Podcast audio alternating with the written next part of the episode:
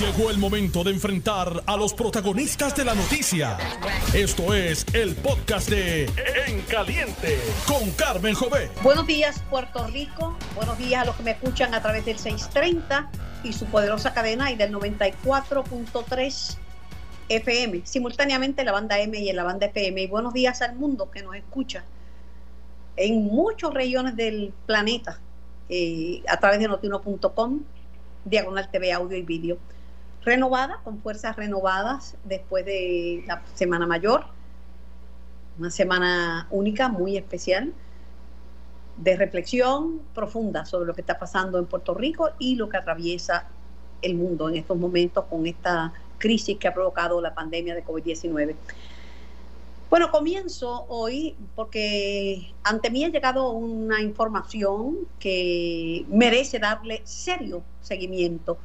Ha llegado ante mí eh, un posible brote de contagio de COVID-19 en Manatí.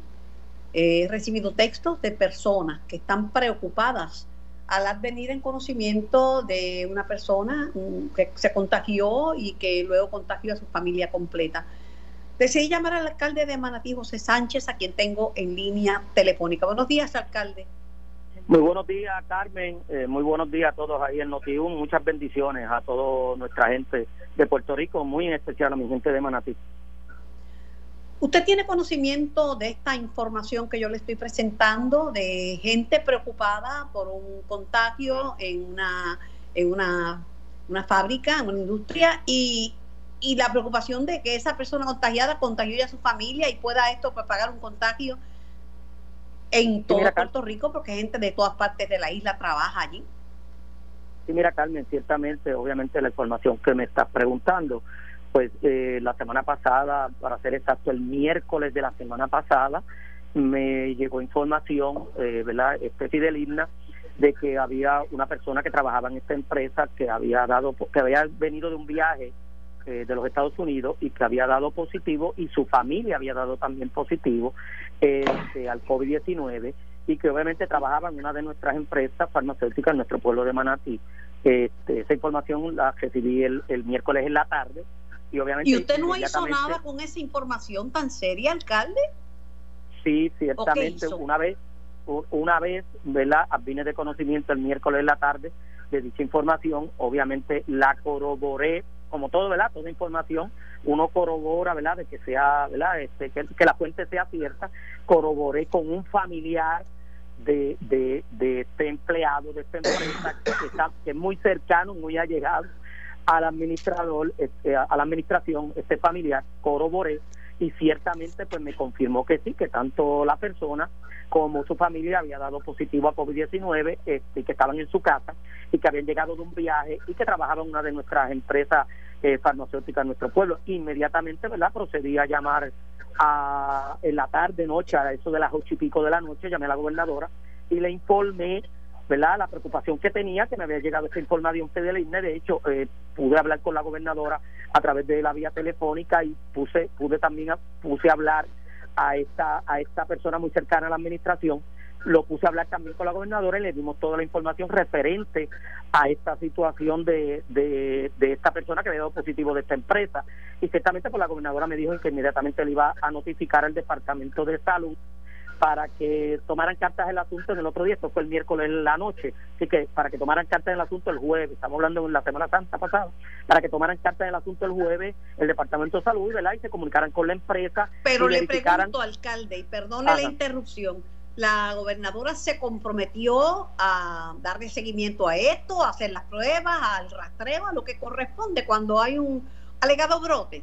Bueno, pues ya obviamente se comprometió conmigo que le iba a notificar al Departamento de Salud que le, que le enviara otra información vía texto, que se la envié y obviamente me dio las gracias porque la recibió, la información adicional que me pidió, se la envié vía texto y me dijo que muchas gracias porque la había recibido y que el otro día el Departamento de Salud, obviamente con su componente, el secretario de Salud y su componente, estarían eh, comunicándose con la empresa para ¿verdad? ocultar con, los con, con los gerentes y los, y, los supervisores de la empresa este, sobre este caso que había dado positivo y qué habían hecho la empresa y cuál había sido el protocolo y qué habían hecho con la línea de producción para el cual el empleado trabajaba y todo lo concerniente a que tiene que ver a esta situación. Obviamente, pues yo estuve muy pendiente el otro día, el jueves, a la situación, ¿verdad? Para ver qué había pasado. Me comuniqué con algunos empleados, este, ya que varios empleados me habían enviado vía este inbox a través de Facebook, tanto de mi página personal como de la del municipio, ¿verdad? Sus preocupaciones, planteándome precisamente lo que estaba ocurriendo, ¿verdad? pues la pregunta que, se cae de la mata, alcalde José Sánchez de, del municipio de Manatí, es si el, el Departamento de Salud hizo hizo lo que tenía que hacer, el muestreo, eh, también el rastreo, porque si ya esto se regó, porque si la persona trabajaba en, Manatí, pero era de la isla, porque yo tengo entendido que había una persona que era del interior de la isla y otras personas de acá del área metropolitana. Este, supongo que harían las pruebas y el muestreo o qué pasó. Pues mira, Carmen, lo que te puedo decir es obviamente que yo le he estado dando seguimiento desde el miércoles, ¿verdad? Después de hablé con la gobernadora y que el otro día hubo un conference a las 3 de la tarde, bueno, era a las 2, lo movieron a las 3, finalmente se dio como a las 4 por área, que lo dividieron por regiones, con el secretario de salud y, ¿verdad? y, y, el componente de, de, salud para informarnos de, de, cómo estaba todo, darnos un resumen. Y ahí, entre cuando entramos a lo que era preguntas y respuestas, yo aproveché el secretario pues dio su informe, obviamente eh, nos dejó con, con la señora Iseria, de Iseria eh, nos dejó para que entonces ahí pues aclararan los dudas, preguntas y yo tenía cuatro preguntas y entre las cuatro preguntas obviamente la que todos los alcaldes estamos pidiendo, ah, ¿verdad? Todavía que yo tengo cuatro casos ya positivos Manatí que nos digan de dónde son, ¿verdad? Los casos, yo sé que hay una ley de IPA que hay que proteger, pero nosotros los alcaldes es importante saber de dónde son los casos que están saliendo positivos en nuestro pueblo, porque es de la única manera que nosotros podemos, ¿verdad?, de manera responsable con toda la protección de ley de IPA, por identificar dónde hay posibles focos de Pero la pregunta es si usted le preguntó al, secretario de Salud si había hecho la prueba y el muestreo y había dado seguimiento, porque si eso fue el Yo le pregunté en el Hoy es lunes, imagínese cuánta gente se pudo haber contagiado. Pues mira, Carmen, te tengo que decir que yo le pregunté en el conference, y había no, como siete alcaldes en el conference, ¿verdad?, de la región, le pregunté al departamento Salud y obviamente yo voy a hablar siempre con la verdad. Cuando yo le, pregunté sobre el caso de esta empresa de Manatí, me dijeron que no tenían conocimiento. Esa fue la contestación, que no tenían conocimiento sobre, sobre la situación ¿verdad? de la fábrica en Manatí. Yo le hice otra vez un resumen de todo lo que había pasado en la empresa, ¿verdad? Con, con, con la debida este, confiabilidad y le di un resumen y pues me indicaron que entonces tomaron nota para tomar carta en el asunto, pero me habían indicado en ese momento el conference que todavía yo no habían no le había llegado esa información, este me, indicó la señora Piseria de Salud. Posteriormente, después que terminó el conference, le escribí a ella por texto y dándole nuevamente toda la información, aquí de hecho la tengo en el mensaje de texto, que fue leída, y pues tengo que decir, ¿verdad? Que hasta el momento, al día de hoy, si se hizo algo, no se hizo algo, si intervinieron, si hablaron con la empresa, si vieron si cumplió el protocolo, si no lo cumplió, al día de hoy que estoy hablando contigo, no tengo contestación sobre ese cambio porque no me han dado ningún tipo de información. Cada minuto, cada hora, cada día que pasa es oro. El tiempo en esta ocasión es oro porque lo que hay es que aplanar la curva de los contagios y solamente haciendo pruebas y solamente dándole seguimiento, rastreando a las personas positivas tengan síntomas este o no, porque hay gente que asintomática, sin síntomas, puede contagiar muchísimas personas más. A mí me preocupa todo esto. ¿Por qué pudo comunicarse con la compañía en cuestión? Mira, con la farmacéutica. No, no, no, no. Obviamente, acuérdate que muchos de los, los dueños de estos son en Estados Unidos y hay supervisores, empresarios, muchos están trabajando de la casa lo que tengo entendido que simplemente esa empresa tiene sobre mil empleados, creo que lo que tienen trabajando son como unos 400 más o menos, un poquito más, un poquito menos, principalmente en las líneas de producción. Y ciertamente mi preocupación es, ¿verdad?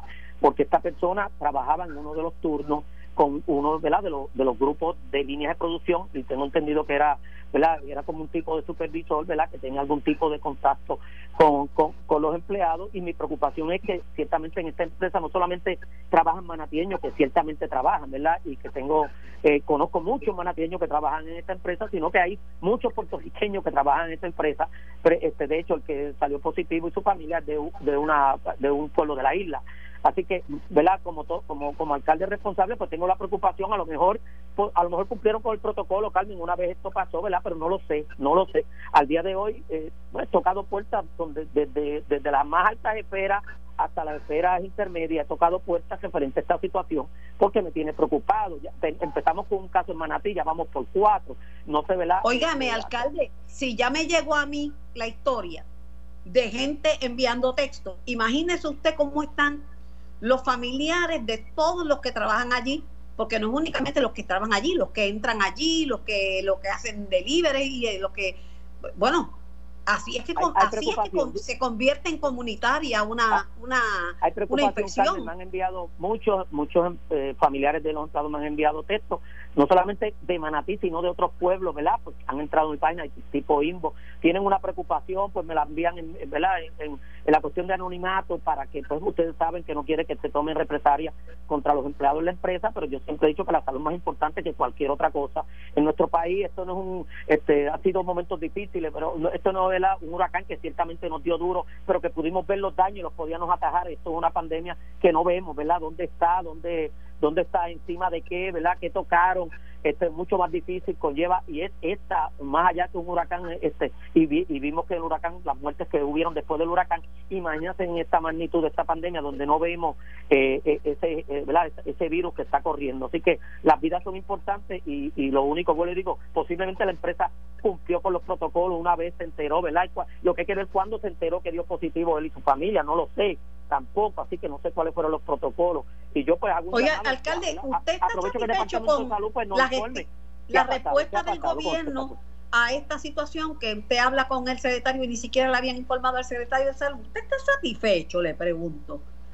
Pues mire, eh, vuelvo y le digo, yo cuando eh, cuando hicimos el conference, que quien nos atendió, obviamente el secretario nos hizo un resumen este de todo lo que estaba pasando hasta el momento, se le, pues, estaba una vez terminó él de dar su informe pues él se levantó de la silla y dejó a esta a la señora Isari, como le dije, fue la que dejó a cargo para las preguntas y respuestas porque tenía otro compromiso. Así que directamente con él pues no pudimos ¿verdad? Eh, eh, eh, entrar a lo que era preguntas y respuestas. Simplemente él lo que hizo fue, se sentó, dio un resumen de todo lo que había pasado o lo que estaba hasta el momento, los positivos, los negativos.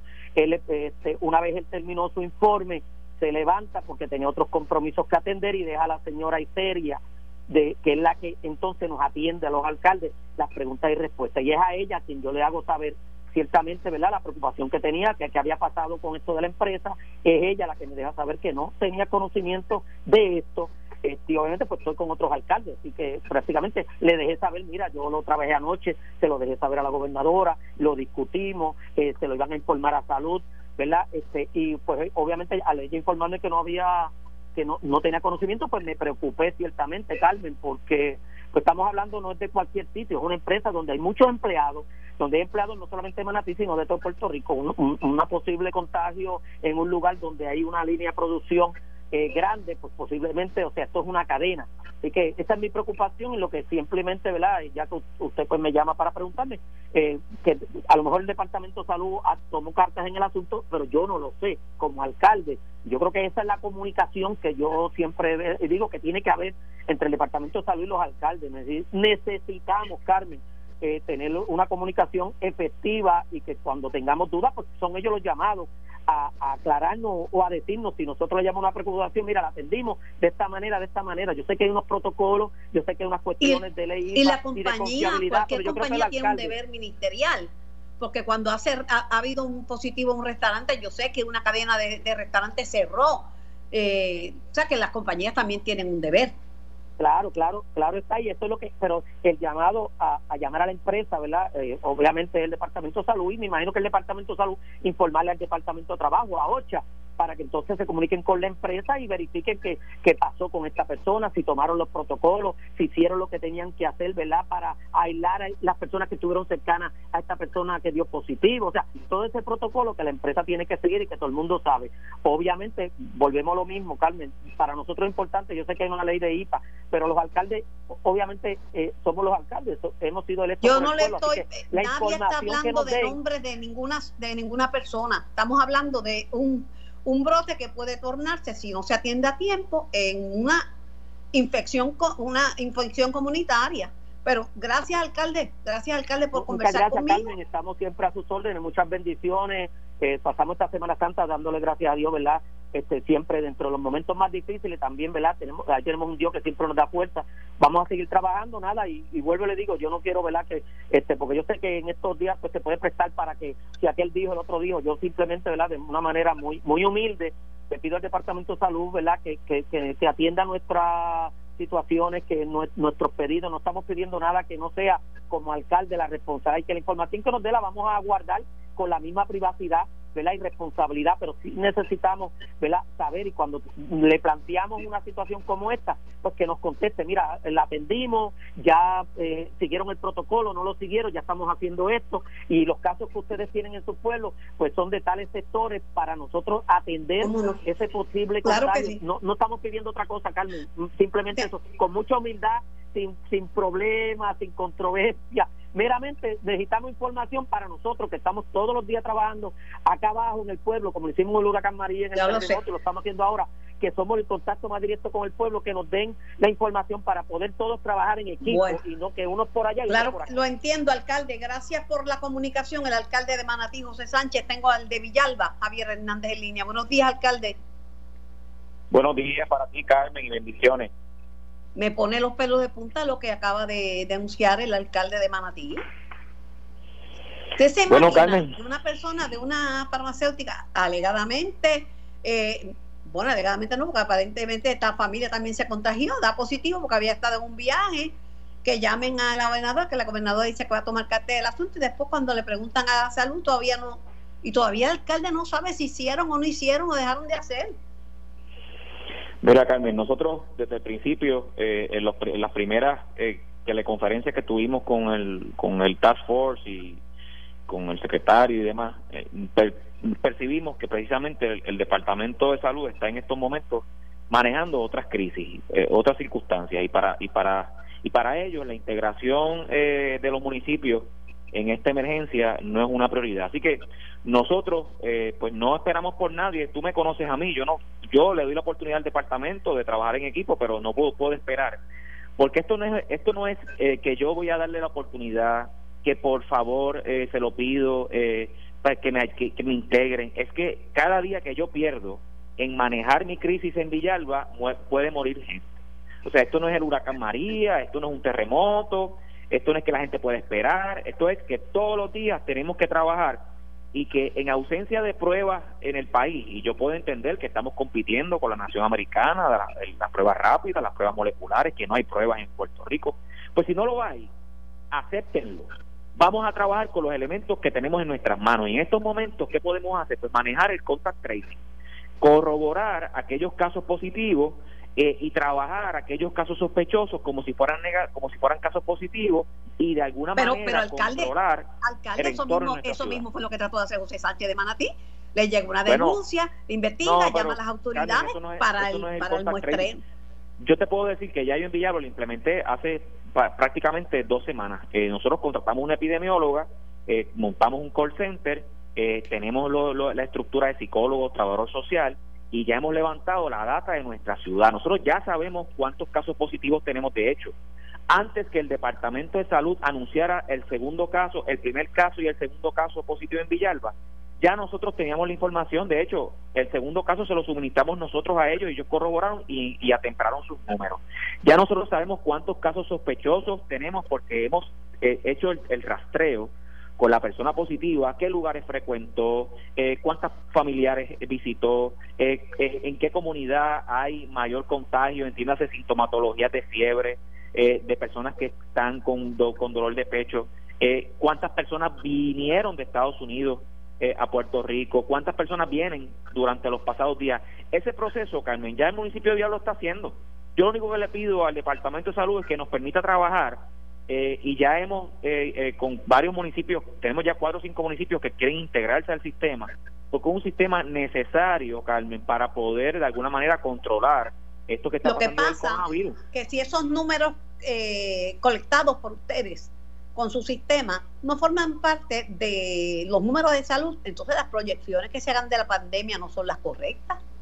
Bueno, es que las proyecciones que están haciendo de la pandemia no son correctas, Carmen, si no se ha llegado si solamente tenemos, si no tenemos una muestra representativa de pruebas versus la población del país, en estos momentos el Departamento de Salud no tiene la capacidad de tener una información coherente de en qué etapa estamos en la pandemia. No hay forma, Carmen. Pregúntale a los que saben, pregúntale a los salubristas, a los epidemiólogos, a los expertos. O sea que en estos momentos no la tienen. Deben permitir a los gobiernos municipales trabajar entonces eh, las iniciativas internas para poder de alguna manera eh, contrarrestar la falta de pruebas. Claro, alcalde, pero el gobierno central no puede renunciar ni delegar su deber ministerial. Usted hace su trabajo, lo felicito, pero ellos tienen una labor ministerial, son los gobernantes del país y la Secretaría de Salud, la Secretaría de Salud tiene que estar al frente. Ahora mismo, con el toque de queda, la nueva orden, han flexibilizado, ¿verdad? Las horas y han añadido más gente a mantener abiertos los, los negocios. Eh, ¿Usted cree que es correcto cuando nos acercamos al pico de la pandemia flexibilizar el toque de queda? No, totalmente incorrecto. De hecho, se crea, se crea una percepción de que estamos ya pasando la etapa más difícil del virus y no lo es. O sea, de hecho, no hemos ni tan siquiera alcanzado la, el punto pico de infección y mientras sigan entrando gente de fuera de Puerto Rico eh, sin ningún tipo de control va a ser peor. Así que eh, el, el, el, el ampliar o flexibilizar las medidas es una medida errónea. Eh, obviamente, yo sé que se hace por presiones económicas, pero en estos momentos la salud es más importante que presiones económicas. En Villalba, afortunadamente, el sector económico cooperó. Ayer nosotros hicimos un referéndum con todos los comerciantes de la ciudad y todos estuvieron de acuerdo en mantenernos como estábamos. Porque la verdad es que la salud es ante todo. O sea, de nada vale que tú puedas extender un, un, periodo para que la gente esté más en la calle, para exponerse mucho más, cuando hemos hecho un trabajo extraordinario para controlar, por lo menos yo estoy hablando de Villalba. Y los comerciantes están de acuerdo, vamos a mantener las reglas como tiempo. Están. Gracias por su disponibilidad. Yo tengo que ir a la pausa. Era el alcalde de Villalba, Javier Hernández. Yo voy a la pausa y regreso con más de En Caliente, primero con la noticia. Estás escuchando el podcast de En Caliente con Carmen Jovet de Noti1630. Amigos, retomamos el diálogo con nuestros invitados, con los protagonistas de la noticia, preocupada por la denuncia del alcalde de Manatí, porque las, pandemias y los contagios hay que conocerlos a tiempo. Cada día que pasa es un día en que puede esas personas positivas contagiar a más y más y más gente. Si es una compañía, como él dice, farmacéutica, donde trabaja gente de todas partes de Puerto Rico, pudieran haber, si es que no tomaron las medidas a tiempo, eh, propagar esto eh, en, en, en gran escala en la isla. Él dice que no tiene la respuesta de la gobernadora con quien habló, de qué se ha hecho, qué no se ha hecho, ni tampoco de salud, porque salud cuando él lo menciona, se lo menciona a salud, no lo sabían, no se lo había informado la gobernadora. Él lo que quiere saber es si han hecho algo. Y es justo que lo sepa y es justo también para los familiares que están preocupados, toda la gente que sabe que esa persona dio positivo y enfermó a su familia. Estos son los dramas que se viven en Puerto Rico en estos momentos de, del tiempo de coronavirus. Tengo a la comisionada residente de Puerto Rico en Washington, Jennifer González Colón, a quien le doy la bienvenida. Buenos días, señora comisionada. Buenos días, Carmen, y buenos días a todos los amigos de nosotros. Continúan denuncias de que Puerto Rico no está haciendo uso del dinero asignado que ya está disponible. Me refiero a dinero asignado para bregar con esta pandemia. Mira, hay una primera asignación de 5.8 millones de dólares eh, que me parece que ya se desembolsó y la segunda cantidad que son entre 2.000 a 2.200 millones que todavía no están disponibles pero que deben estar empezando a, bajar como parte del acuerdo entre esta semana y la semana próxima según nos informó el secretario del Tesoro a nivel federal que se le van a dar a cada estado para manejar esto. A la misma manera de la misma forma cada estado eh, puede reclamarle a FEMA el reembolso y eso se ha agilizado bastante. Eh, y en el caso de Puerto Rico, la Junta de Supervisión Fiscal adelantó los fondos de emergencia disponibles para que el gobierno los pudiera utilizar porque todos van a ser reembolsados, ¿verdad? La mayoría de ellos van a ser utilizados por Ellos son los que hacen la denuncia de que no están haciendo uso de esos fondos para atender la pandemia. Yo, yo creo que los recursos están siempre en la isla hablamos verdad de momentos de necesidad como este eh, sin eh, tener los recursos. En esta ocasión el gobierno federal asignó los recursos van a estar disponibles. Eh, así que si ya la junta de supervisión adelantó eh, parte de esos fondos para el uso, para la compra de pruebas, para el manejo de emergencia, para el pago de horas extra o equipo de seguridad eh, me parece que lo propio ahora es que el gobierno pueda, eh, utilizando los controles eh, y los procedimientos correspondientes, utilizar ese dinero. De hecho, el Departamento de Salud a nivel de Puerto Rico, como nosotros conseguimos que se aumentara el porciento de aportación de, de Medicaid federal a la isla, está devolviendo casi 500 millones al gobierno central de la isla para que puedan ser utilizados y redirigidos en otras áreas, toda vez que al recibir mayor cantidad de fondos para el asunto de la tarjeta de salud, ese dinero ya el gobierno de Puerto Rico no lo tiene que utilizar eh, para parear el fondo federal y están disponibles también eh, para que el gobierno de Puerto Rico lo pueda utilizar. Raros momentos en el que tú puedes decir que una agencia está devolviéndole al, a Hacienda más de 500 millones eh, gracias a los fondos federales que conseguimos. Así que también tienes ahí una fuente directa de recursos para poder manejar esto preocupante, porque mire, en lo, eh, se supone que nosotros hubiéramos hecho 200 mil pruebas, por lo menos. Eh, usted sabe que fue fallido el contrato ese de las 100 mil pruebas, eso se quedó en nada, pero después de eso se han paralizado y no han comprado, no sé, yo creo que al momento tenemos como 8 mil pruebas. Si bien es cierto que fuimos de los primeros eh, territorios y, de estado en cerrar, en establecer el, el llamado lockdown o la cuarentena, no es menos cierto que eso es solamente un aspecto que tiene que venir acompañado por el muestreo, el debido muestreo y las pruebas y, luego el rastreo de los de los positivos. Estamos atrás, estamos atrás, este, señora comisionada. Concurro totalmente con lo que acabas de decir. Yo creo que la gobernadora eh, fue muy efectiva en eh, tomar control de, la entrada y salida de pasajeros a la isla y justamente tomar medidas eh, de precaución de que cada cual se guardara en su casa con eh, la, cuarentena, eh, primero que muchas otras jurisdicciones, pero como tú muy bien dices, tiene que venir acompañado de medidas, por ejemplo, de que las pruebas la gente se las pueda hacer, que estén disponibles en laboratorios, en hospitales, en el sector privado y que el gobierno también las pueda emitir mientras menos pruebas tú tienes, pues evidentemente menos, ¿verdad? Eh, menos casos positivos vas a dar. Eh, pero uno no puede engañarse tampoco. ¿Cuántas personas están eh, por ahí que puede, quizás no, son asintomáticos, pero, pueden dar positivo? Así que aquí lo que estamos hablando es que tiene que haber mayor cantidad de pruebas cuando tú tienes una población de más de 3 millones de, de ciudadanos viviendo en Puerto Rico que la cantidad de pruebas disponibles que se ha hecho sea tan baja, alarma sobre cuál pudiera ser el resultado de cuántas personas pueden ser, pueden estar eh, infectadas hoy sin saberlo y, y haciendo cosas, eh, quizás eh, contaminando a su propia familia eh, o amigos. Yo he visto varias de las reseñas de distintos profesionales de la salud que hacen estimados en la isla de cuántas personas pudieran estar positivas hoy sin saberlo. Y son números alarmantes. Así que yo creo que eh, Pero imagínese, imagínese, tengo dos situaciones. este y, y antes de, de, terminar con usted, quiero que me dé su opinión sobre la decisión de en torno al Seguro Social Suplementario. Pero antes de eso, tengo una denuncia del alcalde de, no es más que, no es una denuncia, es un acto de desesperación del alcalde de, Manatí, José Sánchez, porque sabe que una farmacéutica dio positivo un empleado y que ese empleado enfermó los miembros de su familia y le llega de buena tinta, pero ahora el resto de los empleados, esto lo denunció el miércoles pasado y hay una preocupación bien grande entre todos los que trabajan allí porque son del resto de la isla y todavía él no sabe si hicieron, él se lo dijo a la gobernadora, pero cuando habló con el Departamento de Salud, algo no lo sabía. Él no tiene una contestación, lo más seguro es que hayan hecho algo, yo espero en Dios, pero ¿y si no?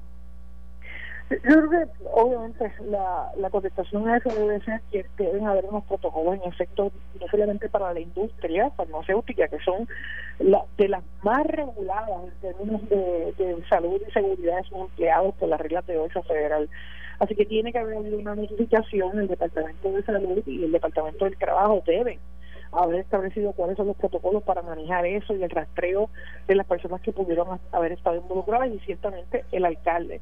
Eh, no solamente debe conocerlo, debe conocer la planta, el resto de los empleados, eh, como una manera eh, de, saber dónde están. Pero el problema con los alcaldes, perdón la interrupción, últimamente interrumpo porque son muchas entrevistas y además siempre interrumpo el, el, alcalde es la línea de contacto de la gente, la primera línea de contacto y la gente lo va a buscar, lo tienen loco con los textos y la llamada, porque la gente, el derecho a la información en una pandemia, eso debe ser sagrado. Correcto.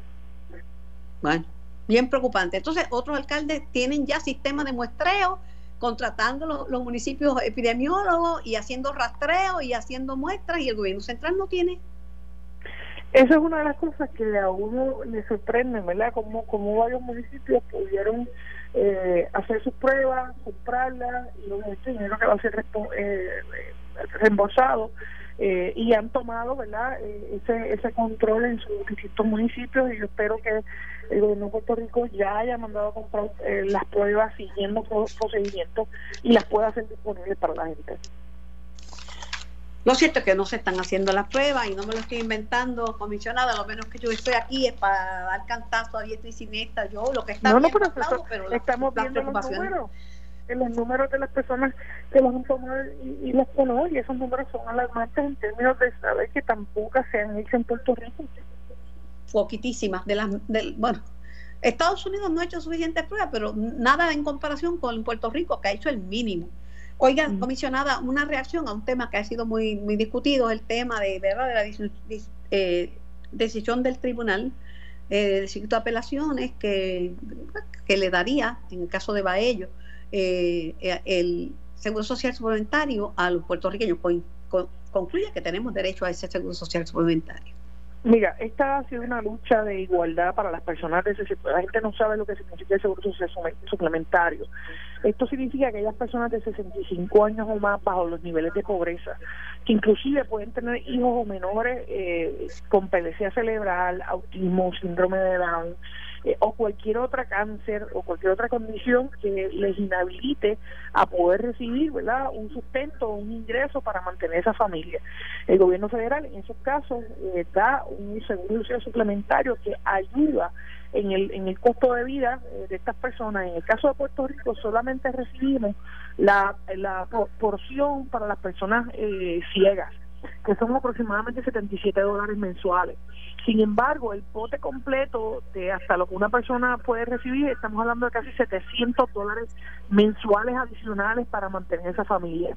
En el caso de la isla, más de 300 mil puertorriqueños eh, no cualifican hoy para el seguro social suplementario porque eh, por determinación del Congreso eh, se ha entendido que esto es solamente para los que viven en los estados. Yo creo que eso está mal eh, y de hecho de, con, tan pronto llegue al Congreso radicamos legislación junto al resto de los territorios para corregirlo, pero a la misma vez eh, este caso que trae el licenciado Hermano Ferrer de un puertorriqueño, de una persona que vive en Nueva York, que recibe los beneficios, se muda a Puerto Rico, los pierde y el gobierno federal le cobra, le quiere cobrar por ese dinero que ya había recibido. Eh, nosotros nos unimos como amiga de la Corte en un escrito que sometimos tan pronto empezó el caso en el 2018. El juez El Pi lo resuelve en Puerto Rico eh, diciendo que es una acción discriminatoria contra los que viven en la isla. Ahora el Tribunal de Apelaciones a nivel federal lo acaba eh, acaba de validar la determinación del juez El Pi utilizando básicamente los mismos argumentos que grinimos en nuestros recursos. y ahora como es una decisión que crea un precedente, ¿verdad? Que cambia el Estado de Derecho, pues ciertamente el gobierno federal eh, irá eh, pidiendo una reconsideración del mismo Tribunal de Apelaciones o posteriormente el Supremo. Una vez eh, sea final la determinación, porque ahora estamos en los términos en los que se puede apelar, una vez termine esta determinación y sea final y firme, eh, y se valide la decisión del juez del PI, significaría que Puerto Rico pudiera recibir estos estos beneficios y nuestra gente tendría acceso a este seguro social suplementario. Hasta que no haya una determinación final eh, apelada o no apelada pues obviamente no podemos eh, celebrar el que el que ya este, esto esté disponible eh, para para los residentes de Puerto Rico pero eh, yo creo que le da un puntillazo a lo que es la discriminación de vivir en un territorio bueno, para muchos que, ¿verdad? Son de, de Estado librista, lo ven esto como un triunfo también del Estado Libre Asociado, de que se pueden tener beneficios aún siendo territorio. No, concurro con eso, Carmen, porque ese liderato del Partido Popular le ha negado esa igualdad automática que vendría con la estabilidad. De hecho, este es uno de esos casos eh, que abona a la igualdad plena y el camino a la estabilidad. De hecho, es parte de la discusión.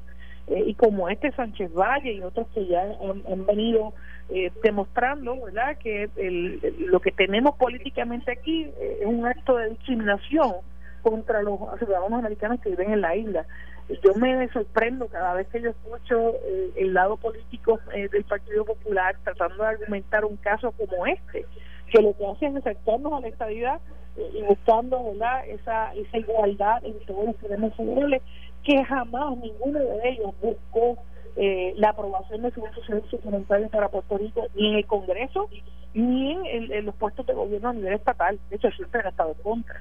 Eh, así que esto es, un triunfo, primero para, eh, para ellos, ciertamente de los abogados que han estado participando, para aquellos que comparecimos y para los que hemos realizado proyectos en esta dirección.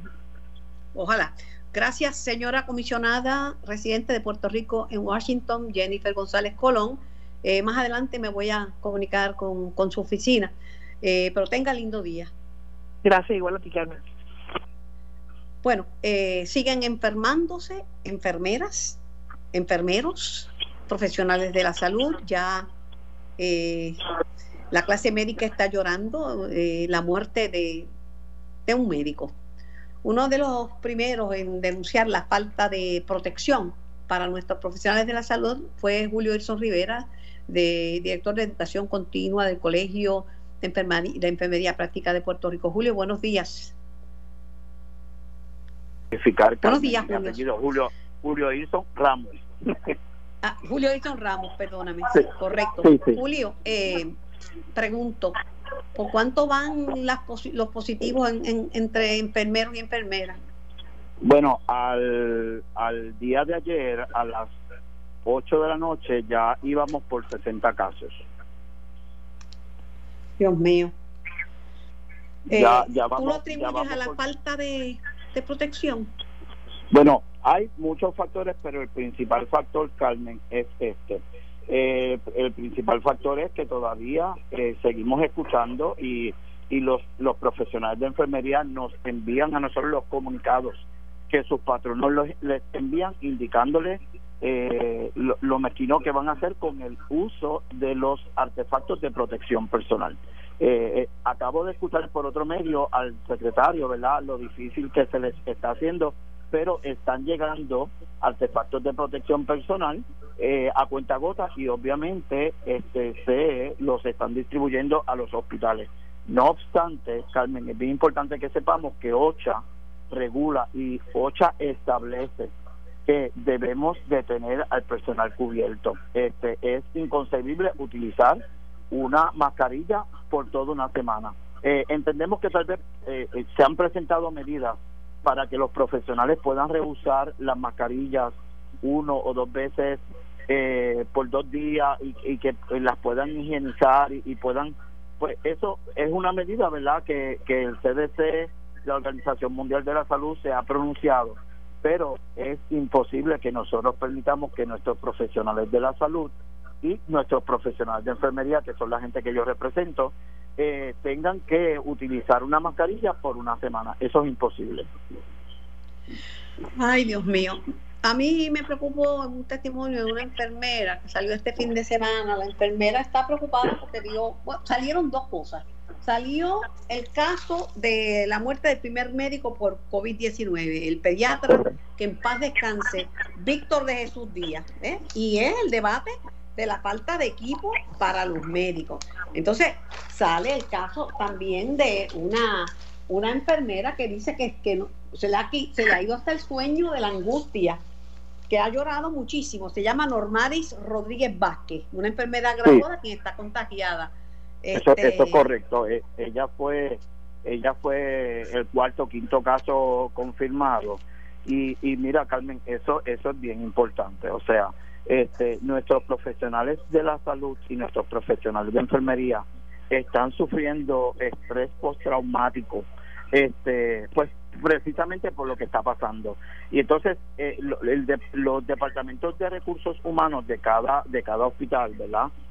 Pues se supone que tengan este, una clínica de empleados para que para que pueda ayudarle, ¿verdad? Nosotros desde el Colegio de Médicos Cirujanos de Puerto Rico y CICAP, que es el Consejo Interdisciplinario de Colegios y Asociaciones Profesionales, hemos eh, abierto una línea que está funcionando de 8 a 5 de la tarde, de lunes a viernes, recibiendo todas las inquietudes del pueblo de Puerto Rico y hacia dónde dirigirlos, pero también tenemos psicólogos y psiquiatras con nosotros que si hay algún profesional de la salud que necesita asistencia, que necesita terapia, que necesita ser escuchado, porque como dijo Normari, más allá de todo es que se me ha ido el sueño porque porque está aislada en su propio hogar, en otro cuarto, ya vimos cómo lo está lo está haciendo y lo está haciendo muy bien para proteger a su familia, vimos cómo celebró el cumpleaños de su niña a través de una puerta de cristal, ¿verdad? Este pero como dice ella, necesitamos ser escuchados y nosotros acá hemos abierto esta línea, que si me permite puedo dar el número para que el pueblo de Puerto Rico llame. Estamos hablando del 787-650-6966. 787-650-6966. Y está abierto para el público de Puerto Rico. Eh, tenemos psicólogos, psiquiatras con nosotros, como dije, es un es como CICAP es un organismo que reúne a los colegios y asociaciones profesionales pues está el equipo multidisciplinario y nosotros acá, ¿verdad? Pues le dirigimos, tomamos la información, si no tenemos al profesional que le puede asistir en ese momento, lo referimos y entonces ese, ese profesional de la conducta, pues entonces le llama para poder trabajar con el asunto. Mira, Julio, mi preocupación es por esto. Cuando yo denuncié la situación terrible en la policía de Puerto Rico por falta de protección y conversé con el agente Jesús García, a Jesús García lo que hicieron fue sacarlo, suspendiendo de empleo, por decir que no tenía equipo. En ese entonces había menos, quizás 400, 300 algo policías en cuarentena, ya estamos cerca de mil, cerca de mil, porque esto se hincha, esto no se queda, esto no se queda así. Si hoy hay 200 y no se hacen las cosas, pues mañana va a haber 400 y después va a haber 800 y después así de forma exponencial. Esa es mi preocupación, Julio. No, y, vimos como la, alcaldesa de la capital este, decidió cerrar dos eh, cuarteles más, ¿verdad?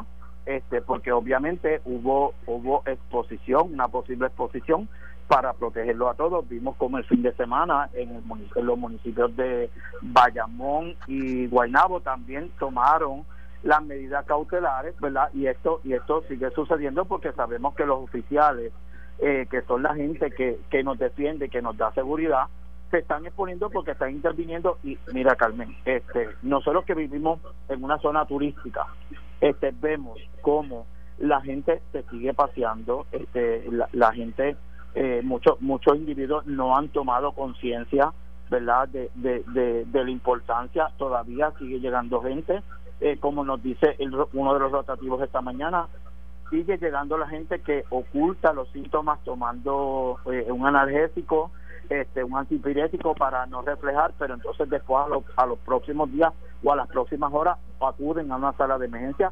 Vemos como la cantidad de mujeres embarazadas está llegando a Puerto Rico para dar a luz aquí en Puerto Rico porque allá tienen temor este, de, de, exponerse, pero la realidad es que ya llegaron contaminados y nos están nos están exponiendo a nosotros. Obviamente hemos escuchado a la gobernadora en un sinfín de ocasiones tratando y solicitándole al gobierno federal, ¿verdad? Y a la agencia que dirige el tráfico que por favor cerremos ese tráfico, pero obviamente pues no tenemos respuesta alguna y no se están tomando las medidas, así que tanto los policías, eh, los enfermeros, las enfermeras, los paramédicos, porque aquí hemos hablado, ¿verdad? Y todavía no hemos escuchado nadie de la Asociación de Paramédicos, pero aquí se nos ha olvidado una persona bien importante, el paramédico, que es la persona que recibe la llamada, que transporta a ese individuo con los primeros síntomas. ¿Qué, está, qué estamos haciendo con el cuerpo? de, ya se informó de uno del 911 que estaba tuvieron que cerrar una oficina porque alguien dio positivo en, oficinas del 911. Ok, exacto, exacto. Sí, pero estamos hablando de un, de un empleado que recibe llamadas, no. Estamos hablando de, de este profesional el paramédico que es quien va llega hasta la ah, ese, ese, esta es la línea de primera respuesta definitivamente. Julio tengo que dejarte no sin antes agradecer tu preocupación y tu denuncia hay que seguir machacando porque no estamos haciendo lo que tenemos que hacer. Bueno quedarnos en la casa flexibilizarle el toque de queda mm, no era el momento oportuno y no estamos haciendo pruebas ni rastreando. Gracias Julio. compartimos la información no debimos de haber flexibilizado el toque de queda Julio Irson Ramos, eh, actor de división continua del Colegio de eh, Enfermería Práctica de Puerto Rico. Esto fue el podcast de En Caliente con Carmen Jovet de Noti1630.